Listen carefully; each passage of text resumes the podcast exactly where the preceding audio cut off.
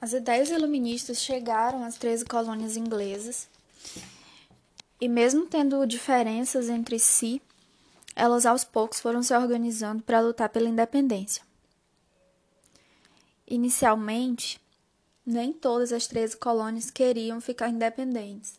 Algumas queriam apenas que a Inglaterra reduzisse os impostos que estavam sendo cobrados. A Inglaterra sempre deu é, uma certa autonomia para que as 13 colônias na América se governassem, fizessem suas próprias leis. Porém, depois da Guerra dos Sete Anos, a Inglaterra quis recuperar o que tinha gastado e passou a aumentar os impostos que eram cobrados das 13 colônias. Isso foi um fator que gerou bastante insatisfação. E, diante da recusa da Inglaterra de baixar esses impostos, as 13 colônias vão se organizar e passar a lutar para ficarem independentes da Inglaterra. Esse processo de independência né, teve início em 1776 e só se encerrou em 1783, num, num acordo conhecido como Tratado de Versalhes. Alguns dos impostos que a Inglaterra cobrava das colônias era a lei do açúcar.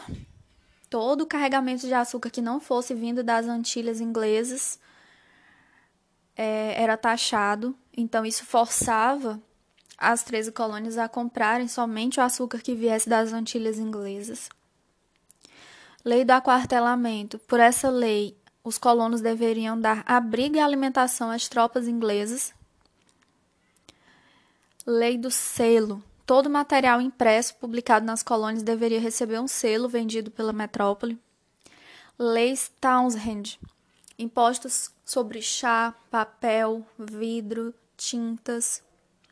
Depois veio uma lei só para o chá que defendia que o monopólio do chá era da Companhia das Índias Orientais, sediada em Londres, então eles só poderiam comprar dessa, dessa companhia.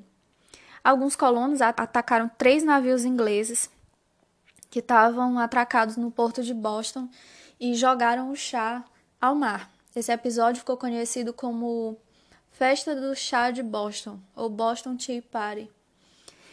Só que para fazer isso, eles se fantasiaram de índios. Então, ao mesmo tempo, eles estavam incriminando um grupo que para eles era indesejável e enfrentando a Inglaterra. Leis intoleráveis. A Inglaterra, para reprimir a festa do chá de Boston, ordenou que o porto fosse fechado, o porto de Boston. Ordenou também a ocupação militar de Massachusetts e o julgamento de funcionários ingleses, apenas em outras colônias ou na Inglaterra. Então, a gente vê que a Inglaterra estava estreitando o laço cada vez mais. Isso fez com que representantes das 13 colônias se reunissem. Primeiro Congresso Internacional da Filadélfia aconteceu em 1774. Reuniu representantes das 13 colônias, menos a Geórgia, né? E eles lutavam contra essas leis, lutavam contra os impostos excessivos, e pediam que tivesse representantes deles lá no parlamento inglês. Porém, como isso não foi ouvido, no ano seguinte eles se reuniram novamente. Vai ser o segundo congresso. É, desculpa, eu falei anteriormente internacional, é continental. Segundo Congresso Continental da Filadélfia, em 1775. George Washington foi nomeado comandante das tropas coloniais e eles vão começar a fazer a Declaração de Independência que vai ser concluída em 4 de julho de 1776. No começo, a guerra foi entre as 13 colônias e a Inglaterra, porém depois França e Espanha, que estavam querendo acabar com o poder da Inglaterra, ajudam as 13 colônias também.